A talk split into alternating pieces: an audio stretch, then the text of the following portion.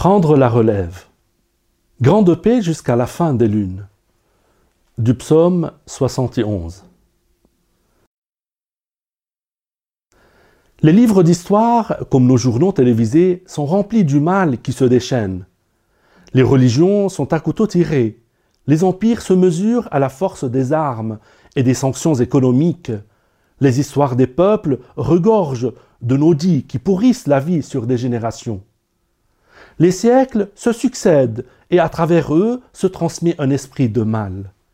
Ce mal ne se transmet pas tout seul, il passe par nous, personnellement et collectivement. Il s'immisce dans nos politiques militaires, diplomatiques et économiques, souvent orgueilleuses. Il pourrait nous entraîner à entretenir l'esprit de vengeance, mais nous voulons désarmer cette haine tapie au fond de la mémoire collective. Nous voulons œuvrer pour un monde nouveau. L'Évangile nous invite à être des artisans de paix, des transmetteurs d'amour. Nous croyons que nous sommes à l'image de Dieu qui est amour. Il y a en chacun de nous une étincelle d'amour. Dans un élan d'optimisme et de foi, Saint Paul nous dit que l'amour ne passera pas, L'amour ne laissera pas passer des flots de la désespérance, de la haine et de la guerre.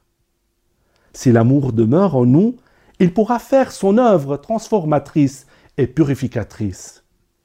Mais moi tout seul, que puis-je faire? Peut-être pas grand-chose, mais toute révolution commence petitement. Si nous sommes un, puis trois, puis dix, puis cent, puis dix mille, tout est possible. Vous avez peut-être entendu parler de Rainer Nolvak. C'est cet informaticien amoureux des arbres.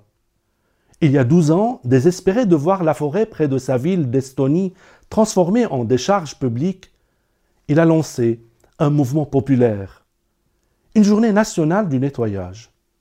Et ça a marché. À travers tout le pays, 10 000 tonnes de déchets ont été collectés et recyclés. 180 pays ont suivi, 20 millions de volontaires s'arment dorénavant de sacs poubelles, de gants et de courage pour nettoyer notre monde et nous réconcilier avec la planète. Des peuples entiers peuvent-ils devenir ces artisans de paix évoqués par l'Évangile? Il faut l'espérer et le croire de toute sa force. Cette révolution de l'amour passe par la rencontre, le partage, le dialogue, la réconciliation. Un travail de fourmi dans le souffle de l'esprit.